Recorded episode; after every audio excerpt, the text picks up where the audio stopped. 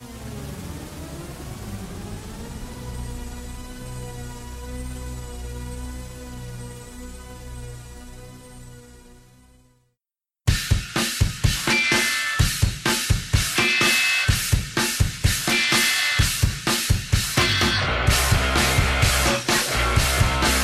Olá, bem-vindo a mais um Locadora do Trash. Eu sou o João. Eu sou a DNB. Eu sou o Leonardo. Muito bem, muito bem, muito bem, né? Estamos de volta para mais uma semana de Locadora do Trash, né?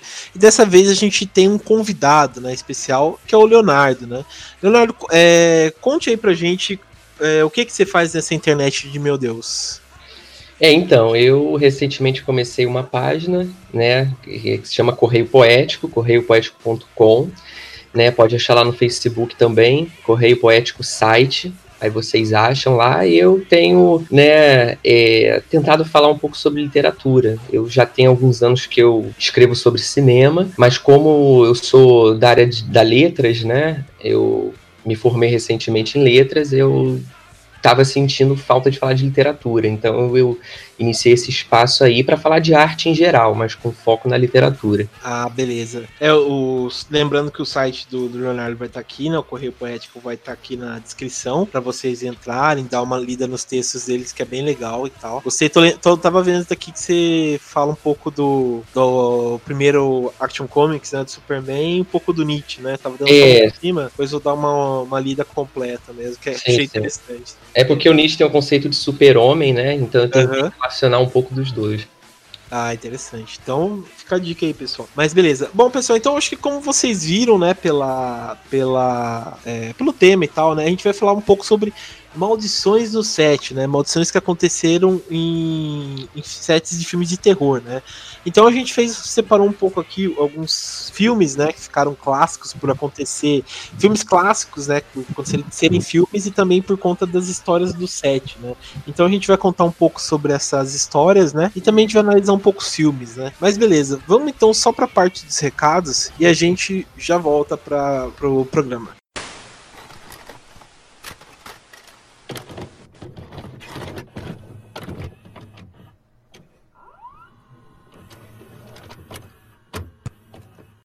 Bom, estamos na parte dos recados aqui do Locadora do Trash, né?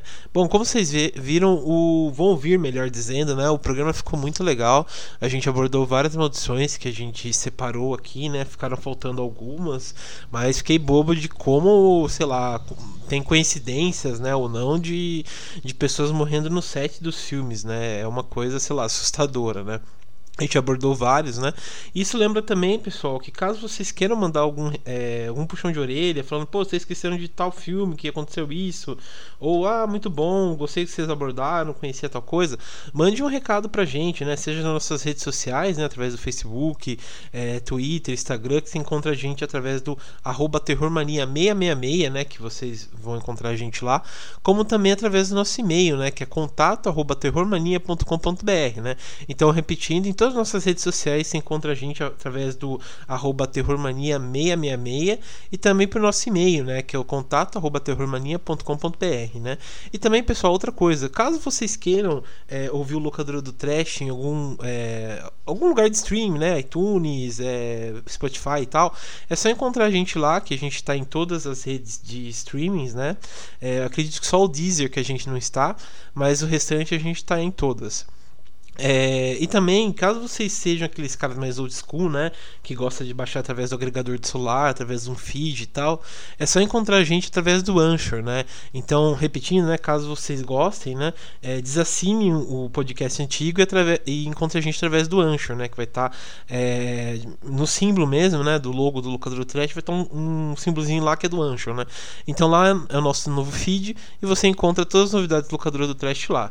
Então, pessoal, é isso. Ah, e só lembrando, pessoal, caso vocês, por exemplo, gostem de algum episódio, né, que a gente fez, e fala, nossa, meu amigo vai curtir esse daqui, ou ah, vou assistir esse filme com meu namorado, com meu namorado, com meu amigo e tal, e vocês querem uma indicação, é só passar o podcast, né, para eles, que a gente tem vários podcasts com vários temas, né? Então, se vocês fizerem isso de, de passar o podcast, né, várias pessoas vão ouvir, também vai agregar bastante pra gente, né? Então é isso, vamos pro episódio então.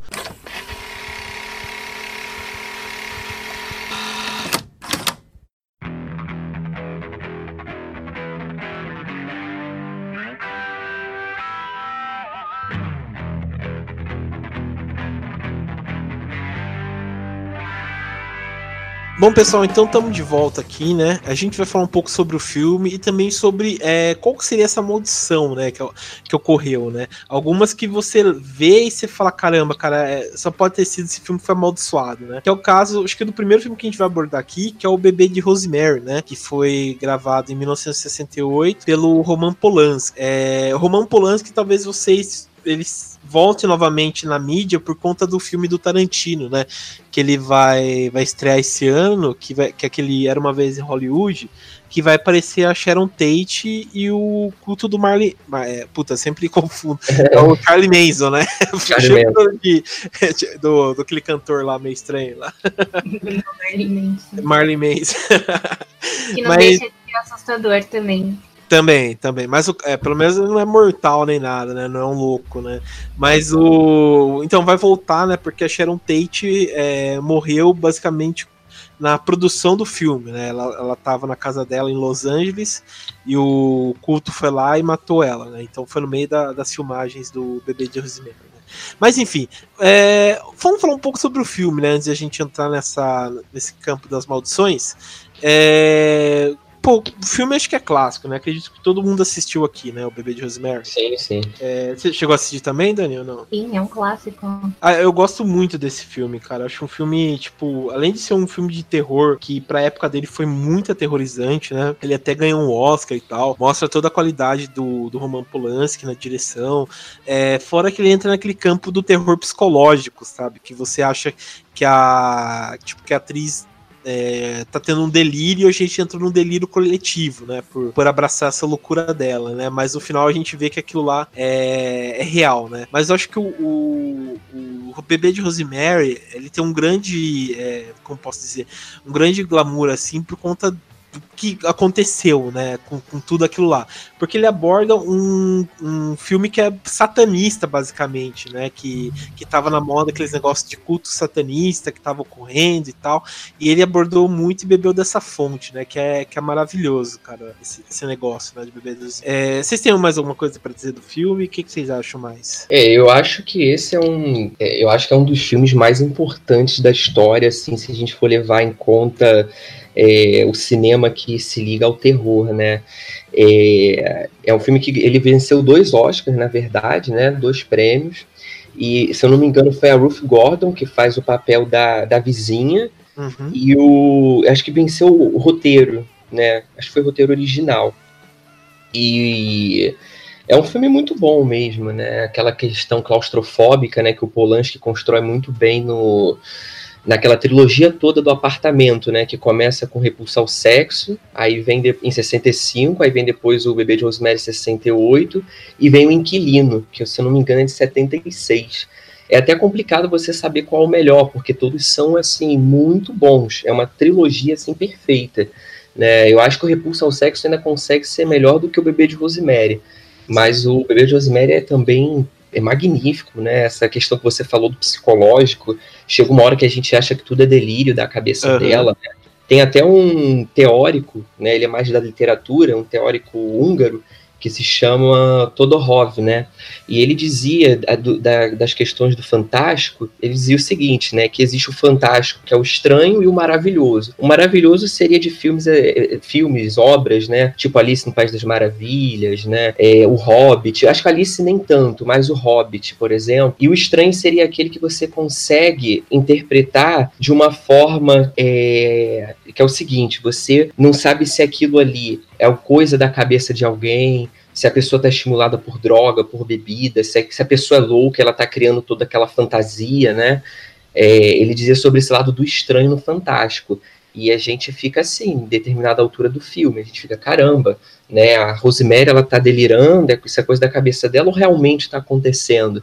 E isso é dar margem para você interpretar de diversas formas, né? É muito interessante. Tanto que na época as pessoas ficaram, tipo, muito horrorizadas com esse lance de ter um bebê demônio, sendo que, tipo, o bebê nem aparece no filme. Sim, é, sim. Tipo, acho que se você pensar pra época, deve ter sido uma coisa muito chocante, porque não tinha filme desse estilo praticamente. É, é verdade. E o legal que isso aí que você comentou é aquele efeito Mandela, né? Que falam que entra meio que num delírio também, né? Que acho que todo, todo mundo acha que vê uma coisa, só que não aconteceu, né? Porque se for perguntar, tipo, quem assistiu o filme há bastante tempo, acha que aparece o bebê, né? Só que o bebê não aparece no filme, né? Em momento é, isso é muito legal ele não aparecer, né? Porque se ele Sim. aparecesse, ia ficar explícito, né? E acho que o filme ia perder muito. É, porque só aquela. Nossa, aquela atuação final da Mia Farrow olhando pro bebê, tipo aquela cara de espanto, né? Que... Aquele, aquele berço negro, né? É. E... Aterrorizante. Uhum. Ah, cara, eu acho, gosto muito desse filme, cara. E tem o John Cassavetes também, que depois virou, já era diretor, né? Mas depois vai ganhar muito mais fama, que é um puta de um de um, de um ator também. É... Ah, cara, esse filme é perfeito, né? Eu gosto muito dele. É muito bom. Bom, vamos falar um pouco das maldições, né, que ocorreu Sim. no filme, né? É... A gente separou algumas aqui, né, por conta, vamos dizer até por conta da, da da história e tal, né? Fora essa, essa história que teve da Sharon Tate que a gente comentou, teve várias coisas aqui, né? Ah, tava lendo só aqui. Um, um parênteses aqui, essa história da Sharon Tate, inclusive, foi mostrada na série American Horror History, né? Se eu não me engano. Eu não assisti a série, eu vi por eu, eu não me lembro, não sei. Eu, é, vi, então... eu vi todas as temporadas, mas realmente eu não me lembro. Esse aí, eu sei que é, a história é famosa, teve, tem vários filmes, até no. Tem um filme que é muito bom que conta a história do, do, do Charlie Manson, né? Que é o Hell's Skelter, que acho que é de 2002, né, não lembro agora, mas é um filme muito bom que conta a história de, é, em detalhes de como aconteceu, né? Mas o, o eu sei que isso daí da American Horror Story abordou várias coisas, né? Acho que talvez deve ter aparecido, mas não assisti ainda. É... Mas enfim, teve várias, tirando esse caso, né? Teve várias coisas que entrou pro campo místico, né? Que a gente não sabe realmente se é tudo verdade ou não, né? Eu acho que uma das mais interessantes aqui, que é conta sobre o, o produtor, né? Do filme, que é o William Castle. Uhum. Ele conta aqui que ele, tipo, ele se arrependeu de ter feito o filme, né? De ter produzido o, o filme. E ele tipo, por conta que tava na moda, né? Esse negócio do, do, de ocultismo e tal, né? Então ele se arrependeu por conta disso. E dizem que ele, é, ele, ele ficou tão estressado que ele desenvolveu tipo uma doença crônica renal, né? Que... É porque ele recebia muita ameaça de morte na época, né? Por causa do tema do filme. Sim, sim. Principalmente, tipo, aí nos, nos Estados Unidos, que é que é muito mais comum, né? Esse negócio de é, liga do moral dos bons costumes e tal, né? Então eles pedem, eles ficam muito em cima, né? Por conta dessas coisas. Então imagina o estresse que o cara deve ter tido, né? E, e ele, tipo, fala que ele, que ele ficava assim, ficou tão nervoso que dessa, que desenvolveu essa doença, que nunca se curou, que ele teve que levar essa doença pelo resto da vida, né? Daí dizem que, tipo, quando ele é, tinha crises muito fortes, ele começava a recitar trechos do filme, né? Pra você ver, acho que como o cara ficou estressado mesmo, né? Por conta dessa produção aí do, do bebê de Rosemary, né? E daí fica a dúvida, será que foi uma coisa é, amaldiçoada ou será que foi só estresse? Nunca saberemos. É, é pelo, pelo que eu, a gente pensa aqui, acho que foi estresse, né? E outra aqui que também, acho que esse aqui já entra pro campo místico mesmo, né? foi por conta, quem tá lendo aqui foi o, o compositor, né, do, do, da produção, que é o Christopher Comeda, que ele desenvolveu uma, um hematoma cerebral que foi parecido com aquele amigo da, da Mia Farrow no filme, né, que ele morre por uma doença também no cérebro, que foi uma coisa tão rara que, tipo, ficaram, sei lá, bobo, né? Quando aconteceu. Caramba, é verdade. O amigo dela, né? É. Do, no filme, nossa, é verdade. Que ele que descobre tudo também, né? Uhum. Que ele deixa que, tipo, ele começa a escrever e ela começa a pegar o, o aquelas, aqueles brinquedos e forma, né? São todos bruxos, né? Que ele que descobriu e tal. Ele uhum. É o anagrama, não é? É o anagrama, é, e é muito bizarro, muito bizarro mesmo. E, cara, sei lá, eu acho que muito muito disso, assim, ajuda, ajuda, também o bebê de Rosemary se manter vivo, né? A lenda do filme e tal. É, porque cria um imaginário, né? O imaginário, ele alimenta muito o filme. Sim, é, sim. É, mas é que, assim, é engraçado essas coisas de maldição, set e tal, porque ao mesmo tempo são coisas muito justificáveis, tipo por questão de estresse, por questão das coisas que aconteceram em volta, é, ao mesmo tempo é muito estranho você ver acontecendo várias coisas com pessoas tão próximas e todas essas coincidências, assim, a gente não tem uma explicação para isso. Sim, é, a gente, isso que, que entra, né? A gente não sabe se realmente foi uma pura coincidência ou se realmente foi uma obra divina e tal, né? Castigando por ter feito um filme desse tipo. Mas eu acho simplesmente espetacular. E hoje a gente vai falar aqui de cinco filmes de terror que foram amaldiçoados. Vamos então passar pro próximo filme, que esse também entrou, acho que esse aqui antes mesmo da internet, meio que já ficou famoso por conta da, da das lendas urbanas, né? Que é o Poltergeister de 82, né? Que dizem que foi dirigido pelo Toby Hooper, mas eu duvido muito. É, que tem o Steven Spielberg como produtor do filme, né? Mas é, é um filme assim espetacular. Tem muitos que não gostam, né, do Poltergeister. Eu não sei porquê, mas eu acho o filme muito bom. Todo mundo aqui assistiu o Poltergeister? Sim, sim. E o. Sei lá, eu gosto muito. Foi um dos filmes. Acho que foi um dos primeiros filmes que eu assisti na infância mesmo, né? Por ter sido uma, uma produção, sei lá, do Steven Spielberg. Não teve aquele. É, não pensaram como sendo um filme de terror, né? Pensaram como sendo um filme é, um pouco mais de suspense, de aventura e tal, né? Que, que chega a ser um pouco, né? Não é 100% terror Poltergeister, né? É um filme um pouco mais também de aventura. É, é bem agora, aquele filme é dos é anos 80. É, agora ele é terror porque tá todo mundo morto. É. é. Eu tô assistindo aqui, vai aparecer o espírito do pessoal do filme. Pior que é, cara. Mas o, o sei lá, acho que entrou tanto na cultura pop, o Poltergeist, que parou de ser um pouco de terror, sabe? Porque, tipo, apareceu no Stranger Things, em qualquer produção, sei lá, que queira fazer uma referência do, dos anos 80, sempre fala do Poltergeist. Sim, é o que eu tava falando, é bem um filme estilo dos anos 80, né? Por isso Sim. até que você falou do Spielberg como, é, como o diretor, né? E não o Toby Hooper. Sim, sim. É, porque o Toby Hooper sempre, é, ele que é o diretor do Massacre de Serra Elétrica, né? Ele é um cara que, sei lá, sempre fez produções um pouco mais. Ou é cult ou um pouco mais pesadas, né? Que, vamos dizer, o Massacre de Serra Elétrica, o primeiro filme é muito bom. Depois tem um que eu gosto muito, que é o Força Sinistra, né? Ele fez a Mansão Masterson, que é baseado num conto do Stephen King, que são produções um pouco mais é, pesadas, né? Que não entra para, sei lá, um filme familiar, né? Mas o Poltergeist ele entrou como, sei lá, um filme familiar, mas ao, mesmo tempo muito bizarro, né? Porque tanto por conta da, da da produção, né? Como os efeitos especiais que, que são muito bons, cara. Acho que até hoje, eu, eu recentemente dei uma passada. É, sabe que tipo, quando você entra no YouTube vai vendo algumas cenas e tal? E até hoje eu, eu sinto que tipo, é muito bem feito os efeitos especiais do filme. Tanto eu gosto muito daquela cena, não sei se vocês lembram, quando tem um para, parapsicólogo dentro da casa lá que eles estão investigando. E o cara vai olhar no espelho e começa a derreter a cara dele. Não sei se ah, sim, sim. Cara, essa cena até hoje assusta, cara. E é muito boa, né? É... Só faltam umas cenas assim nos filmes de hoje em dia. Sim, sim. É, porque senão vai ser tudo com CGI, né? Sei lá. CGI meio que estragou, né? O único acho que defende o CGI é o Jorge, né? Que, que participou com a gente aqui. Que ele Abraço, gosta de Jorge. Abraço, Jorge.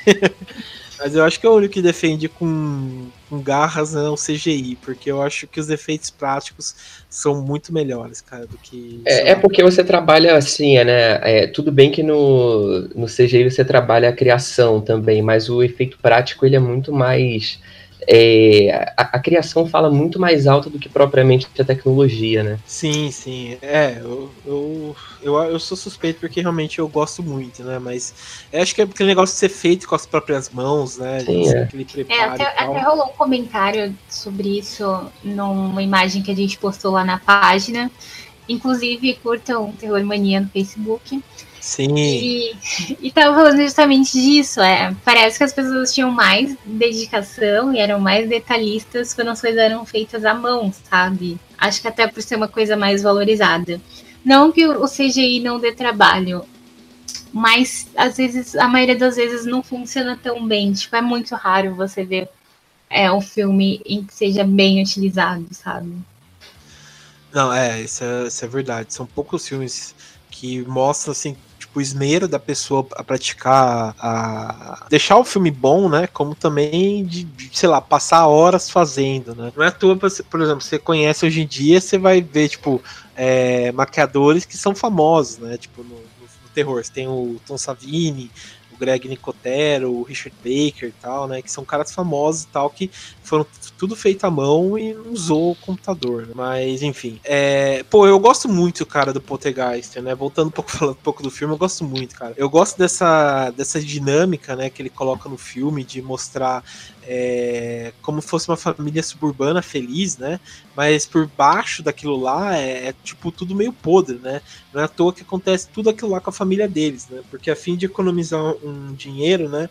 um dono de um, de um imóvel construiu tipo uma, um condomínio debaixo de um de um cemitério indígena, né? E isso Sim. ficou clássico, né? Tipo, tudo que, sei lá, você vai falar que é, a casa é uma coisa amaldiçoada, aconteceu alguma coisa, você fala que é em cima de um cemitério indígena. Então você vê como é, essa coisa, né? Esse, esse, esse drama todo ficou uma coisa que ficou clássica quando você comenta, né? É, mas isso é muito legal no terror, né? Você vê, é, é um tipo de filme que ele abre, né? É um leque de interpretações. É o A Noite dos Mortos Vivos do Romero, você pode interpretar diversas formas também, né? Sim. É, o Exorcista, Sim. o próprio Bebê de Rosemary que a gente estava falando, e isso é muito legal, isso enriquece. Sim, é, eu acho o terror muito rico por conta disso, né, que você comentou. Ele é livre para interpretação e para você, é, como se diz, para você ach, achar o que é melhor, né, do que, que é aquilo lá que você é, deduz. Então, eu acho muito perfeito por conta disso. Mas, bom, vamos falar um pouco das maldições, né, que ocorre, porque esse aí é pesado, né? Aconteceu várias coisas com, com as pessoas no set, né? Que foi desde, por exemplo, acho que esse é um pouco mais macabro, porque a, a gente tem, né, vamos dizer, a, a, núcleo familiar, né, lá dentro do Poltergeister, né, são duas irmãs, né, e um, e um menino e o casal, né. E a irmã mais velha, ela, por várias vezes no filme, se vocês perceberem bem, ela aparece com vários hematomas no, no filme, né, e ela, e ela, no, no final do, do, do, primeiro filme, né, no dia da estreia, poucos meses da estreia do filme, a Dominique Dune, né, que faz a filha mais velha do casal, ela foi estrangulada pelo, pelo namorado dela. Nossa. Isso, sei lá, é... foi mais chocante, porque no filme mesmo, em algumas partes você perceber na produção, ela tá com uma maquiagem mais pesada, né? Quando você vai ver o make-off, ela, tipo, tá meio roxa, é, de soco, às vezes o pescoço que tá um pouco mais é, apertado, sabe? Então, infelizmente aconteceu isso com ela, que foi chocante, cara. É... E, o, e o final mesmo da a, a Heather puta, o nome dela agora não vou saber direito, mas a Heather o, o Rookie, o Hulk, sei lá, né? Que faz é, a. É a criancinha. É a criancinha, resumindo, é a criancinha, né? Que faz a. A, a Mary. A Carol. A Carol. Opa, Caroline, né? Caroline. Ela morreu também muito nova, cara. Tipo, sei lá, você fica boba. Ela tinha acho 10 ou 11 anos quando ela morreu, por aí. Não, tinha 12 anos quando ela morreu. Ela, ela participou da, né, da trilogia do Poltergeister. E no terceiro filme, ela, tipo, meio que teve uma doença respiratória e faleceu, cara. Tipo, sei lá, é é, foi por conta do. Fala que foi por conta do filme, né? Mas é muito bizarro essas Até eu tava lendo aqui, quando a gente tava conversando, e falou que na verdade a menina nunca teve essa doença específica, né? Que eles falam aqui, que é a, a doença de Crohn, né? Ela nunca teve. O que mesmo matou ela foi o tratamento. Teve meio que furou o intestino dela e deu um choque séptico fatal nela, né? Então, tipo, foi o próprio tratamento que matou a garota. É, eu já tinha ouvido falar, né, desse caso. Aquele primeiro eu não sabia, mas esse eu sabia, né? Parece que foi um diagnóstico errado, né?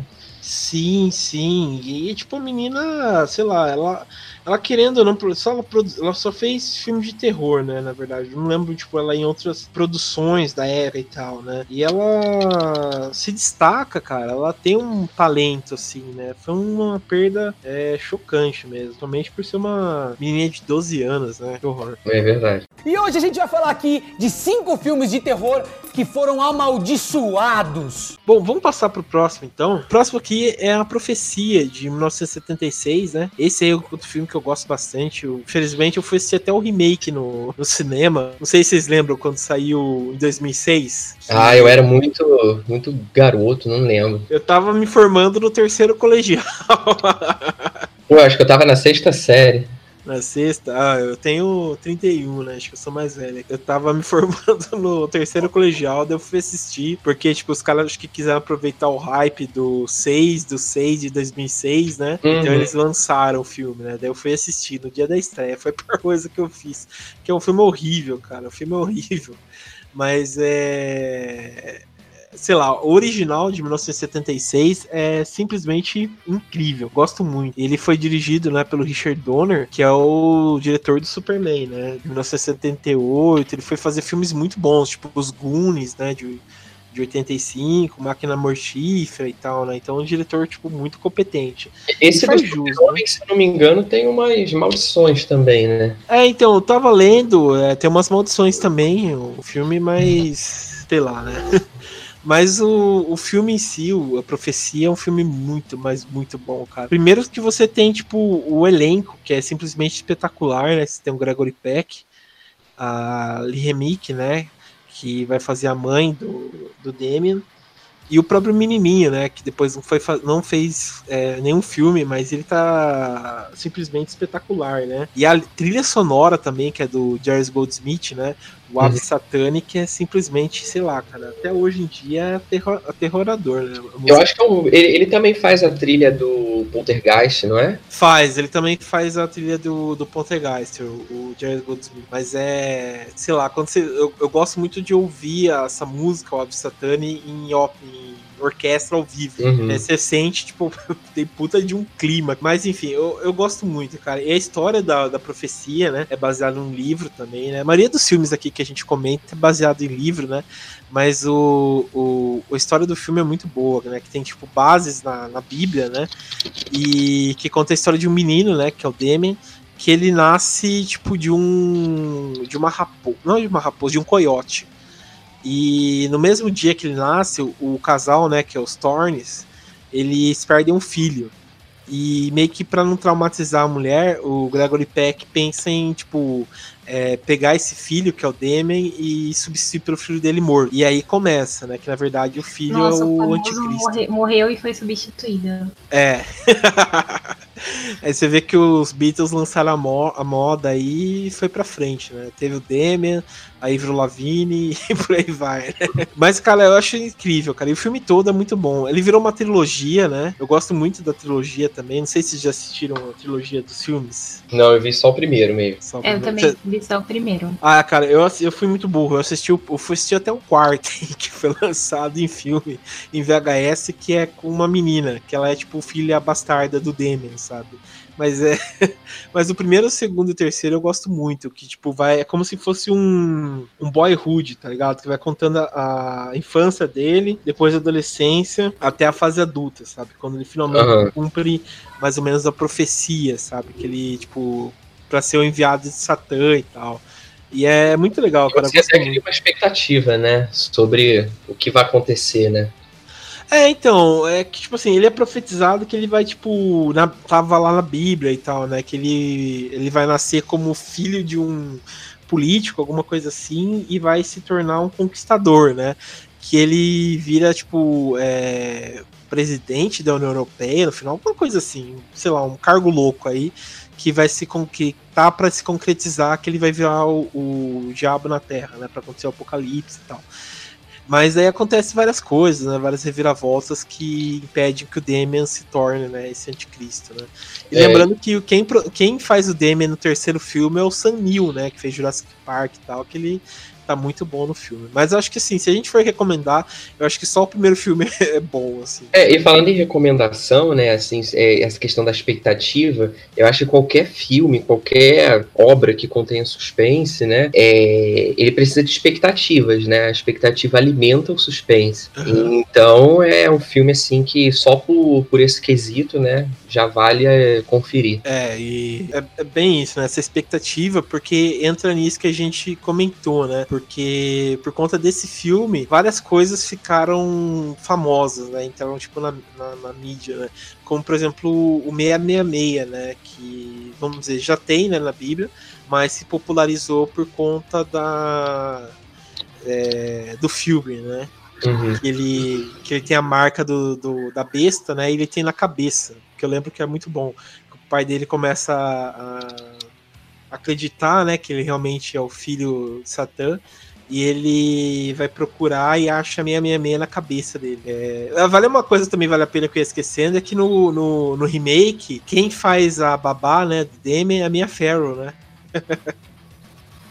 é verdade. É. E, cara, eu acho muito bom esse filme, cara, eu acho muito bom mesmo. Bom, vamos então falar sobre as maldições, né, do, do filme. É, tava Essa é vendo... é. Então, cara, tava vendo umas aqui que... que, deu muita dó, cara. Que fala que, por exemplo, o Gregory Peck, né? Gregory Park, perdão, que ele. Não, Gregory Peck, que ele é um ator famoso, né? Tipo, pô, quem não conhece ele, tipo, de vários filmes é, clássicos de Hollywood, né? Ele fez O Sol é pra Todos, que é um filme tipo, pra, de, de quem, sei lá, é, curte quem fez direito, ou é um filme essencial. É, eu gosto muito da Princesa e o Plebeu, que é, Plebeu, que é com a Audrey Hepburn também, que se passa Roma. Mas a história do, do ator, né, por conta desse filme que dizem, né, que, tipo, por exemplo, quando eles estavam filmando, o filho dele se suicidou com um tiro na cabeça. Né? Nossa. E ele tava num avião, né, também, o Gregory Peck, e o avião dele foi atingido por um raio, cara. É, isso eu sabia, essa do raio eu sabia. Qual a probabilidade, né? Cara, então, velho, onde qual que é a probabilidade disso acontecer, né? E, e aconteceu, né?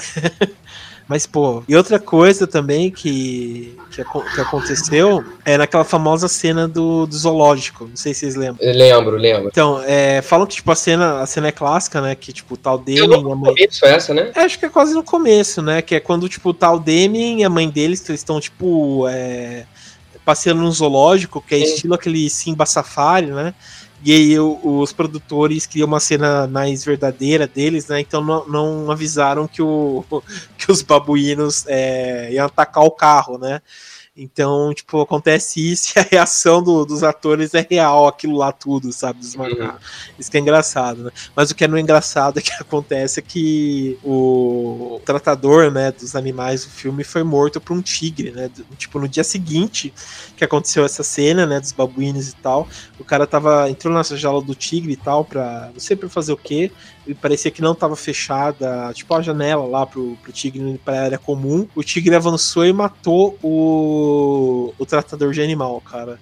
Eu acho que isso também foi um, um sinal, cara. É, é, é na profecia que possuído, tem. O tigre ficou possuído. Ficou possuído. É, na, é a profecia que tem aquela maldição que falam dos cachorros, que eram os cachorros mansos, né? Acho que era da segurança, agora eu não me lembro. E do nada eles começaram a ficar muito agressivos. É, então, esse aí eu não sei na verdade, mas é, eu acho que talvez, cara. Eu não duvido. Esses animais aí estavam. Eu não lembro exatamente se é desse filme, mas eu lembro que teve alguma coisa assim. Mas, pô, é, é, pesado, cara. Você vai vendo algumas coisas assim que você fala, não é coincidência, tá ligado? Porque, tipo, também tava vendo aqui que o, o diretor né, dos efeitos especiais, o John Richardson, ele tem aquela famosa cena também que o, que o fotógrafo né, do filme ele é, ele é decapitado, né? Tipo, ficou uma cena famosa, muito bem feita, né? Que ele é decapitado por um vidro e tal. E daí fala aqui que no. Foi filmada essa cena, né? Que o cara é decapitado, né? Com um acidente de caminhão. Daí aconteceu que uma semana depois e tal, que foi numa sexta-feira 13, né? O diretor tava dirigindo o carro, ele sofreu um acidente e a namorada dele foi decapitada. Não é, não é coincidência isso não. Gente, só morte pesada. Bem pesada, cara, porque é, e tá aqui tipo, é, produtor falando, né, que era como se o diabo não quisesse que o filme fosse gravado. Sim, sim. Foi muitas energias estranhas no set. Cara, eu não duvido. Depois de ler tudo isso aí, eu, eu não duvido, tá ligado? Tipo, tava acontecendo alguma coisa para não fazer esse filme, sabe? Porque, tipo, foi é, é, muitas mortes que, sei lá, não tem muita explicação, tá ligado? É, sei lá, da pessoa ser atacada por um tigre, tipo, beleza, pode acontecer, mas na semana, no, na, no dia seguinte que os caras usaram essas cenas do, do, dos babuínos e depois a mulher que também é decapitada do mesmo jeito que o cara no filme também é morto, sabe? Tantas formas da pessoa morrer, tá ligado? E acontece isso, cara, chega um, chega um momento que você fala que, sabe, não, não é tipo, ah, sei lá, é, somente, tipo, ah, coincidência. Realmente aconteceu, tá ligado? Não, é, che não é chega um momento em que não existe mais ateu. Tem, lançou na, na época, não, né? Alguns anos depois, lançou um documentário que se chama Maldição de a Profecia. Mas eu nunca consegui achar esse filme, nunca, nunca consegui ver, mas parece que fala sobre os, um pouco dos bastidores. É um documentário. Olha que interessante, não sabia disso, não. Dá uma... É, A Maldição de a Profecia é, era o nome do filme. Eu nunca consegui achar para ver. Pô, dá uma pesquisada. É meio misterioso também, esse documentário. É que, sei lá. Vai mandar pra gente. É, porque, sei lá, os caras. É que é muito mistério mesmo. E acho que o pessoal aproveita também esse hype ah, pra tentar, né? E fazer um, alguma coisa para lucrar, né? Mas que é estranho. E hoje a gente vai falar aqui de cinco filmes de terror que foram amaldiçoados. Vamos então abordar o próximo filme, que esse sim também é outro, sim, já é clássico, né, por citar, mas as maldições dele também são muito pesadas, né? Que é o Exorcista. Esse aqui, tipo, eu não quero chegar muito a fundo, porque ele merece um, um especial falando só dele, né? Porque é um filme muito bom. Bom, eu acho que aqui todo mundo assistiu, né? O Exorcista. Sim, hoje, hoje apenas clássico. Várias vezes. É, uns dizem que o filme, sei lá, envelheceu mal, outros dizem que o filme é, é um dos melhores filmes de todos os tempos. Eu entro nesse que é um dos melhores filmes de todos os tempos mesmo, sabe? Ah, eu tô com você também. Acho que quem envelheceu mal foi a Linda Blair, não o filme. Teve toda vez é, que sai um filme bom, bom entre aspas, todo mundo sempre usa o exorcista de parâmetros. Tipo, ai, é um novo exorcista. Ele é. Eu acho ele insuperável. Sim. É uma é. referência. É uma referência.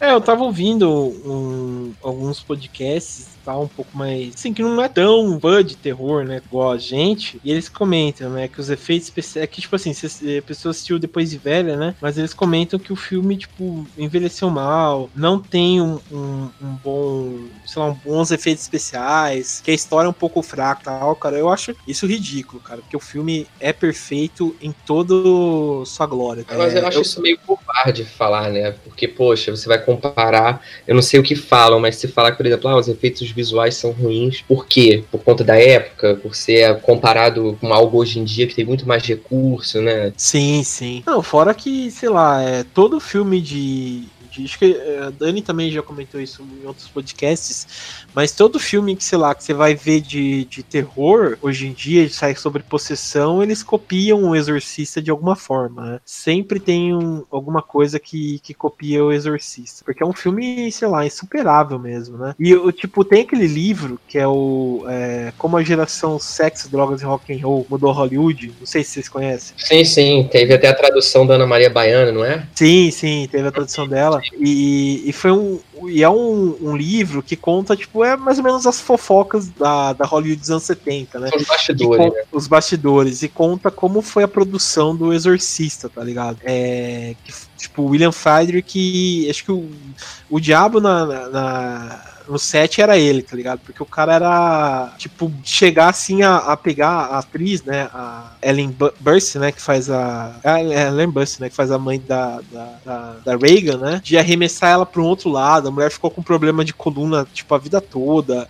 Ele, tipo, chegava de manhã, já dava tiro no set pra todo mundo ficar esperto, sabe? Ficar com pânico e tal. Colocava, tipo, ar-condicionado no último, o pessoal ficar, tipo, incomodado, tá ligado? Então é um cara que surfou surfou muito nessa onda de, de sei lá, de ser um paranoico, né? Que alimentou muito mais o, o filme também, né? Pro ator é pior ainda, né? Mas é aquele negócio, né? Às vezes é, precisa, sei lá, pro, pro filme dar resultado, sabe? Eu, sei lá, às vezes eu acho que o Hitchcock falava muito isso, né? Que ator é gado, tá ligado? Eu acho que às vezes precisa, sabe? O ator precisa sofrer um pouco para ter aquele resultado. É uma, é uma polêmica, assuntos polêmicos. É, assuntos polêmicos. Isso aí fica pra, como diz o Jorge, né? Esse assunto assunto para um outro podcast. Né? Mas bom, eu, bom, como eu disse, né, não quero estender muito porque eu queria realmente fazer um filme é, à parte, né, falando só sobre o Exorcista porque ele merece, né?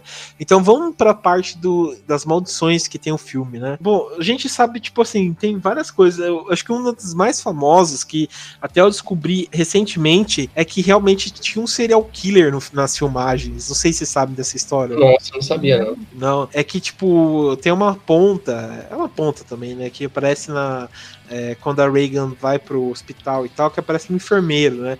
E aquele enfermeiro, tipo, acho que tinha matado três ou quatro mulheres, sabe? Depois ele foi fazer o filme e tal, e descobriu que ele, depois que ele foi preso, é que ele, sabe, se aventurou em Hollywood ele apareceu no Exorcista, tá? Caramba. Sim, e sei lá, cara, eu fiquei caralho, velho. Outra coisa Já, não, também. já não basta todo o sofrimento que teve pro pessoal gravar o filme, eles podiam ser mortos lá mesmo, imagina. Ah, com certeza, cara, com certeza.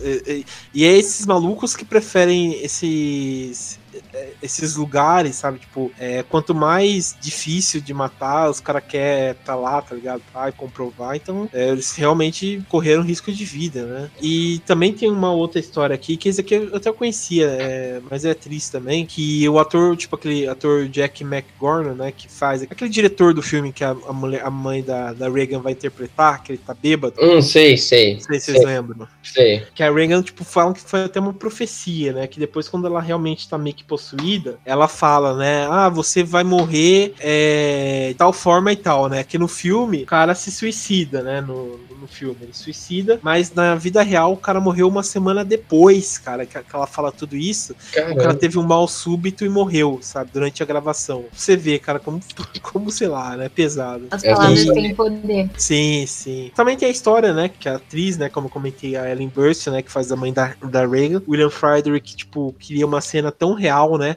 Quando, tipo, tá tendo aquela possessão no quarto da Reagan, né? Que ela é jogada é, pro lado, né? Não sei se vocês lembram dessa cena. E ela, tipo, o, o Frederick mo- apertou, fez, tipo, um- uma corda pra que quando teve a cena ele ia puxar com tudo. Só que ele puxou de uma forma tão forte que descolou meio que a coluna da mulher. Ela caiu, tipo, de um jeito tão, assim, horrível que ela, tipo, ficou afastada durante, tipo, acho que três semanas das gravações pra se recuperar e falam que ela nunca mais é, se recuperou direito, sabe, disso.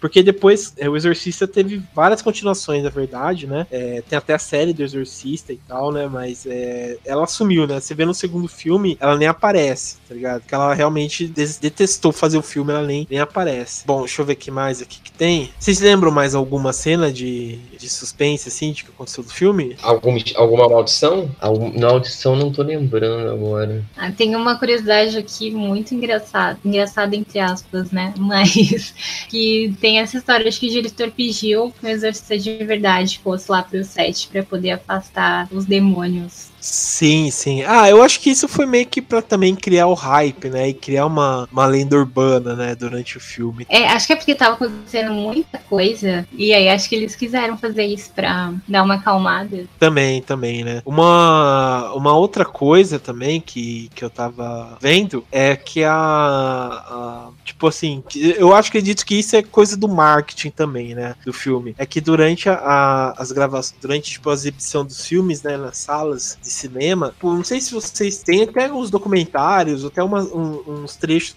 no YouTube da reação das pessoas assistindo, né? A, ao filme e tal, né? Que eles falam, ah, é o filme mais aterrorizante de todos os tempos, né? Daí falam que tem relatos que, a, que as pessoas meio que desmaiavam no meio do, do, do filme por conta da, da cena, sabe? Do, de- que acontecia. tá Ah, eu já ouvi falar dessa também. Cara, eu acredito que assim, essa daí. Oi? Disso rolou, né, essa questão do marketing, naquele filme A Bruxa, né, que é o recente. Não nesse ponto de falar que as pessoas desmaiaram, mas começaram a falar que era o filme mais aterrorizante de todos os tempos. O Stephen King, eu acho também, falou que ele não, ele não conseguiu ver o filme direito, de tão aterrorizante que era, né. Sim, sim. Ah, é, o Stephen King sempre, sei lá, né? Sempre exagera em tudo que ele faz. Sim, Não é sim. um filme aterrorizante, né? Um filme, sei lá, de boa, né? Eu não acho É um um filme bem bom, mas não é pra dar esse medo todo, né. É, eu acho que. há zero dias sem falar da bruxa nesse podcast. É, mas eu acho que eu não sei, talvez as pessoas tenham passado mal na época, mas hoje em dia eu não acredito mais quando falam que as pessoas desmaiaram vendo o filme, porque todo filme de terror que vai sair grande sempre falam isso no comercial. Aí você vai lá É, ver no cinema e não tem ninguém desmaiando. É exatamente isso. O Sim. dia que eu ver alguém desmaiando, aí eu realmente vou acreditar. É, então, é, eu acho muito. é, tipo assim, igual que a gente comentou uma vez, né? Sempre tem aquilo lá, tipo, ah, um filme, o filme mais aterrorizante do ano, né? Pessoas, sei lá, arrancaram o olho por conta desse filme, sabe?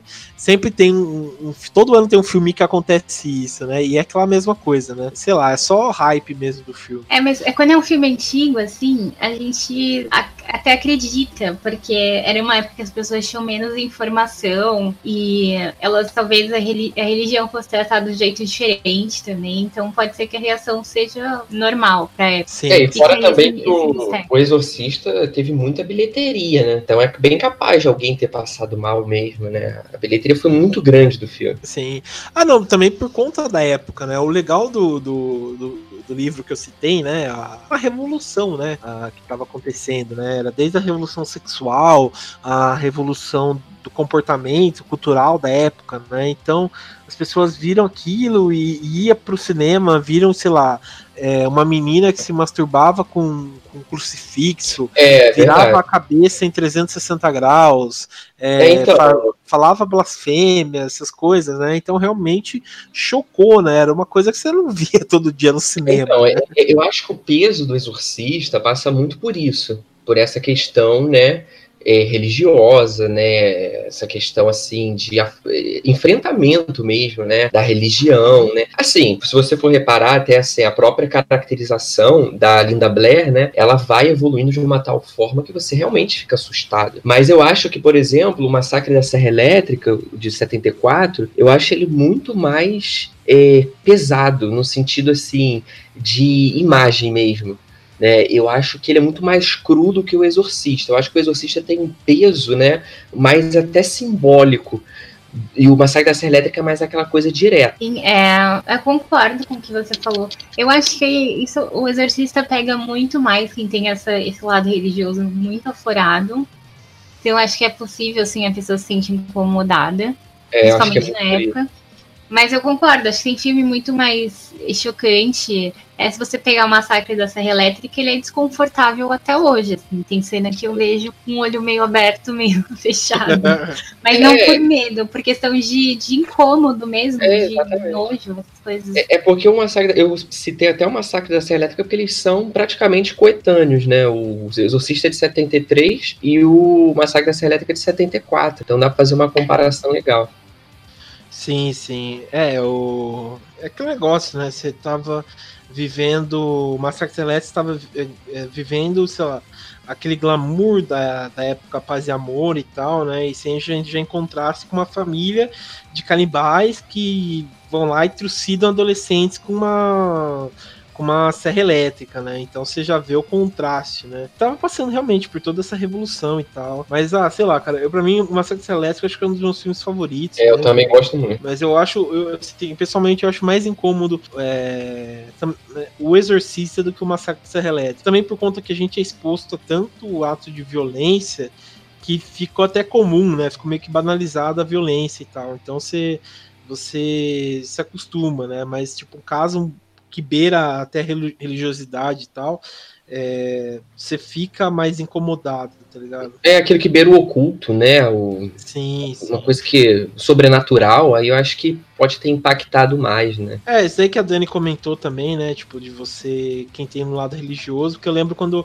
eu assisti o Exorcista, tipo, eu era novinho e tal, não é novinho, tinha 13, 14 anos e tal. Eu era mais voltado pra igreja e várias cenas me incomodou, tá ligado? Mas depois que eu fiquei mais velho, já fiquei me desligando um pouco da religião, né?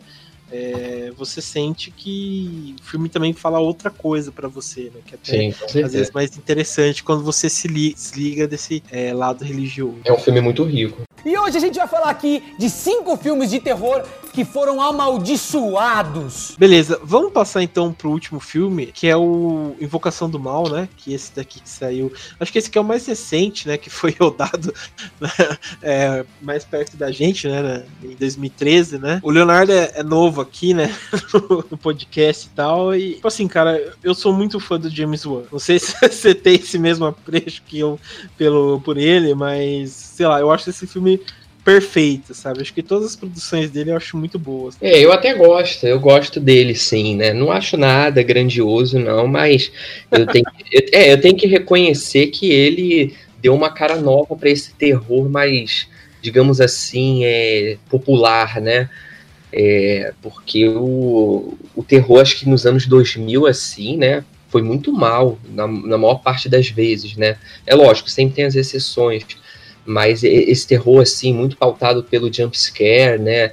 É, esse tipo de coisa, eu acho que ele deu uma cara nova, ele deu uma renovada mesmo. Imagina, é, o terror do, de início dos anos 2000, principalmente, é um dos melhores. A gente, a gente gravou um programa só do James Wan aqui, foi muito engraçado, inclusive, porque a maioria de nós, a gente não gosta tanto e o João é super fã, então é sempre uma polêmica falar sobre James Wan.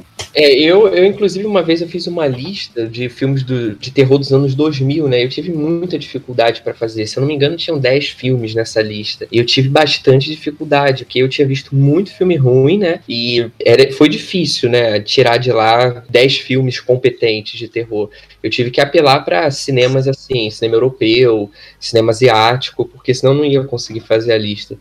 Mas é uma questão também de, assim, né? Eu sou bastante rigoroso, eu estava até conversando com o João isso, então é, é mais por essa questão também. E, mas sobre o James Wan, não, eu tenho que reconhecer. Acho que ele deu uma cara nova pro, pro terror e para esse terror mais assim, né, que chama muita bilheteria. Sim, é o, é o terror pipocão, né, que, que Isso, se diz. É, eu, como eu comentei, né, eu sou muito fã, eu gosto muito dele. Eu sempre acompanhei, a gente fez um podcast, né, como a Dani comentou sobre ele e tal.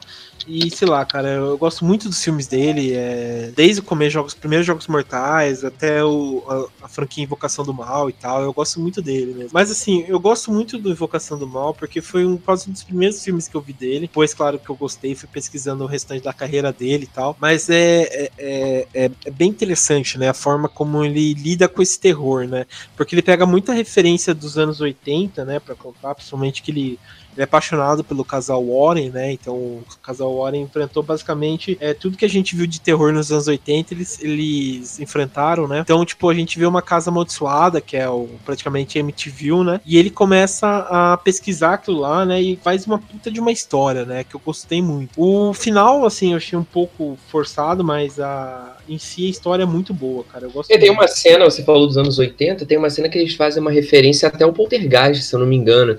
Tem um momento que tem uma. A menina vai procurar, uma das meninas lá vão procurar um barulho embaixo do, da cama, né? É, e quando ela olha, você fica criando aquela expectativa do susto, né? E lembra aquela cena do palhaço, do Poltergeist, bem do final. Sim, sim, também. É, não, é, é realmente, é, tipo, ele, ele tem muita inspiração, né? Quase todos os filmes dele, ele às vezes ele dispensa um pouco CGI para fazer em efeito prático, né, como a gente comentou, porque ele é um apaixonado, né? Então ele ele vai buscar essa paixão nos filmes dele, né? E eu gosto muito, cara. Eu acho muito interessante. Tanto esse negócio de buscar um casal que lide com o paranormal, né? Que é baseado, sei lá, em fatos reais, né? Que é o caso dos Warren, né? Ele achou uma química muito interessante entre o Patrick Wilson e a Vera Farmiga, porque você compra eles como um casal, é uma coisa interessante e tal. A história a, da família. A Lorraine Warren morreu, né? morreu, é. Em abril. Sim, sim, coitada. Ela, ela, ela já tinha idade também, né? Mas. É, e ela teve uma vida muito difícil, perturbada. Sim, sim.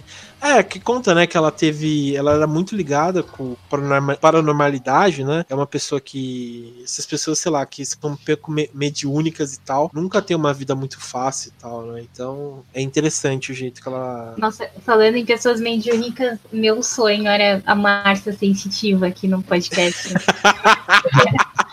Se ela estiver ouvindo, ganhou convite. Porra. Por favor, Márcia, vem aqui, cara. Acho que a gente tem que mandar um e-mail para ela, para ela vir aqui para fazer, sei lá, algumas previsões e tal. É, para benzer, benzer, a minha internet aqui e tal. Seria bom. Ela tem que só que falar aquele meme, né? Para de ser louca! Sabe? Amo, um beijo é, pra ela. É, vou, sei lá, cara, só mais que eu mandar um e-mail para ela, para ela estar tá aqui, que ela é muito boa mesmo. Márcia Sensitiva. ela, ela, é a nossa Lohane brasileira. Ela é, cara, ela é. Que ela... eu sei, não, não, eu não sei se você já viu aquele casal que caça, caça fantasma, caça fantasma. Sim, maravilhoso eu eles também. Que, eu acho que eles que são, tá ligado? Porque é muito, é muito bizarro. Eu tava assistindo o, antes de, sei lá, o Danilo Gentili virar aquele escroto dele lá, tava assistindo eles lá no, no The Noite, né? Daí eles foram lá da mulher. Nossa, tem uma aparição fantasmagórica aqui, né? Ela começa a caçar o fantasma é, dentro do set lá do The Noite, que eu trinquei da risada. Eu espero que eles já são uns idosos, assim, é muito engraçado. É, cara, é, é tipo assim, eu quero envelhecer assim, sabe? Caçando fantasma igual esse, porque deve ser muito fácil, cara. Ir pro bingo e tal, vou caçar fantasma, tá mais que certo. Mas beleza. É... Bom, então, como a gente comentou, né? é, Esse é um outro filme que acho que merece um filme só dele, né? Porque foi um filme que, sei lá, na década de 2010 e tal, um filme que, que sei lá, revolucionou, né? É, até hoje, sei lá, teve uma, uma, uma, bilheteria muito grande, teve várias continuações, vários spin-offs, né? Que, que é a Freira, é, o Annabelle, né? Que é um dos mais famosos e tal. Então acho que vale muito a pena ter programa só especial do Invocação do Mal, né? Mas, bom, vamos comentar algumas coisas, né? É, que aconteceu. Assim, eu acho que aqui ele não é tão pesado igual foi, por exemplo, o caso do Poltergeister, do Profecia, do Exorcista, né? Mas aqui teve algumas coisas interessantes que aconteceu no set, né? Que, por exemplo, falam que durante as filmagens a Vera Farmiga, tipo, testemunhou é, batidos em porta. Ela, ela tava, falou que ela tava lendo o roteiro do filme e do nada apareceu, tipo, umas garras no notebook dela. E essas mesmas. Era uma propaganda do monstro, né? É. e falam que essas mesmas garras, tipo, depois que ela acabou a filmagem da, do, dos filmes, o filme, ela, tipo, teve essa mesmo vergão nas costas, sabe? Então é uma coisa que ela ficou assustada e tal, né? Até porque no, no quando foi rodar a segunda parte, o James Wan chamou um padre, né, para benzer o set e tal, por conta desses medos que eles estavam é, por conta do filme, né? Ah, eu não sei. Eu acho, assim, nada, nada pessoal, tá? Mas eu acho que essa do James, eu acho que teve muita coisa que ele inventou pra fazer igual as pessoas faziam nos filmes antigos. Hum, não sei não, cara. Não é porque eu acho, eu, acho, eu acho ele muito marqueteiro. Ah, não, é. Ele, ele é. Eu acho que tem umas coisas assim que ele deu uma exagerada, deu uma inventada pra gerar mais buzz. Eu acho que até o Paul Walker tá vivo por conta dele tentar fazer o. alavancar o Velozes Furiosos 8. Já pensou? Com certeza. Gente, ia ser incrível. Cara, é, porque, tipo, acho que foi o primeiro que teve um bilhão e tal, né? Que rendeu, infelizmente, também por conta da morte do Paul Walker, né? Mas já pensou se o cara tá vivo? Tipo, se o eu, cara se eu fosse diretora de algum filme, eu ia fazer isso. Falar, ia matar o rei de mentira, sabe? Pro, é, o, falam que aconteceu Marketing isso no, é tudo. no Bruxo de Blair, né? Falaram que pro, pros atores darem uma sumida pra eles, o pessoal acreditar que foi baseado em fatos reais mesmo. É, a atividade paranormal teve também umas histórias Sim. assim. Ah, o Holocausto Canibal também, né? Os, os atores tinham que ir a público pra mostrar que não era verdadeiro aquilo, né? Era só É, mas um- aquele ali foi bizarro, né? Porque Foi. Você imagina, o filme, se eu não me engano, ele é de 80. Então você imagina, né? Você, naquela época, faz um filme dessa forma, né? Eu acho que eles deram início ao, ao falso documentário no terror, se eu não me engano, e, e foi muito impactante aquilo, né? Acho que na época deviam acreditar mesmo que aquilo era real. Era o filme Snuff, não é Snuff que se chama? O... Snuff. Isso. Não, mas é, é, tipo assim, era, é, o filme foi feito em 82, né? Então o pessoal acreditou real mesmo, que aquilo lá era, era verdade, né? Hoje em dia, sei lá, a gente assiste algumas coisas, a gente fica em dúvida e tal, né? Mas sempre tem aquele pé do será que aconteceu, será que não e tal, né? Mas é Uhum. interessante isso. Cara, eu, eu assim, eu sinceramente, tipo assim, eu tô, eu tô lendo aqui algumas coisas, ah, não me impressionou muito, né? A, a história da Invocação do Mal, porque achei muito Nutella as histórias, mas é, a- a cortina mexendo, É. criança, criança machucada. Nossa, que surpresa. o ator errou a fala, né? É, eu... Eu a fala na hora de falar demônio. É, é uma coisa assim, né? Tipo, não da atriz que acordou três horas da manhã, todo dia, durante a filmagem. Ai, não É. sei. Tipo, não é nada impressionante. É, daí. Eu, eu- antigamente as pessoas morriam, entendeu? Com vidro atravessado no corpo. Sim, Isso é sim. assustador. Não, com certeza. Pô, só ver essas coincidências do, da profecia que você vê, cara. Como foi. É foda mesmo. Eu acho que de todos aqui que a gente falou hoje, o da profecia foi, foram as piores, assim, foram os piores acontecimentos. Porque eu fiquei É, mais esse eu acho mais pesado também. Sim. foi umas sim. mortes muito horríveis. Sim, ah, cara, foi uma. Foi umas coisas bem chocantes mesmo, cara. Você dá uma, uma lida e tal, você vê que, de maioria, assim, você acha que não foi coincidência, cara. Alguma coisa sobrenatural realmente aconteceu, porque é muito. É, sei lá, não é muito coincidência. Tipo, uma semana depois, as pessoas que estavam envolvidas em tal cena morrer da mesma forma, tá ligado? É, pra mim não.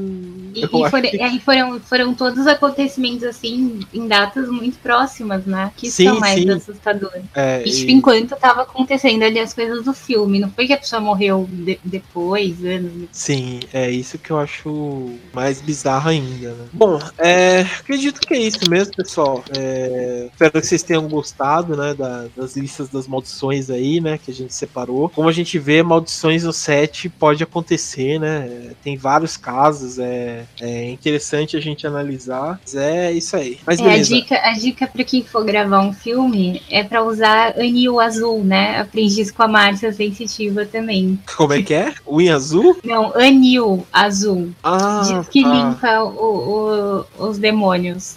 pra quem acredita, né? Ah, entendi. Deixa eu só dar uma nota final aqui rapidinho. É, eu falei lá do bebê de Rosemary, eu tava vendo, eh, pesquisando aqui agora. Na verdade, ele ganhou o Oscar de atriz coadjuvante, né? Como eu tinha falado. Mas ele não ganhou o Oscar de roteiro, ele foi indicado. E não foi roteiro original, foi roteiro adaptado. Ah, tá. Só pra deixar claro. Não, sem problema. Então fica a correção aí. É, Beleza, então. Bom, Dani, quero agradecer aqui a presença. Obrigado pela gravação pra gravar. Hoje, como a gente comentou, foi um dia corrido, bem É, a, atípico. né? é, a gente teve um set. Hoje teve um podcast amaldiçoado hoje. Pô, combinou, hein? Hoje internet combinou. várias vezes, Uhum. né? Quase ninguém pôde participar. Várias coisas estranhas hoje. É, hoje foi um dia bem atípico mesmo. Vai né? entrar, vai entrar pro nosso documentário. É, eu acho que eu vou começar a usar isso aí que a Márcia indicou mesmo, de usar anil azul pra limpar mesmo, sabe? Porque foi, foi complicado hoje. Mas beleza. Ah, obrigado também pela participação, Leonardo. Valeu mesmo. Valeu. Espero que você volte Valeu. novamente. Que você Com tem certeza. coisa agregar. É, e boa sorte aí, cara, nessa caminhada dos podcasts também na, no site aí. Valeu, brigadão. Foi um prazer estar com vocês. Eu que agradeço aí. E é isso, pessoal. Então, até mais. Tchau.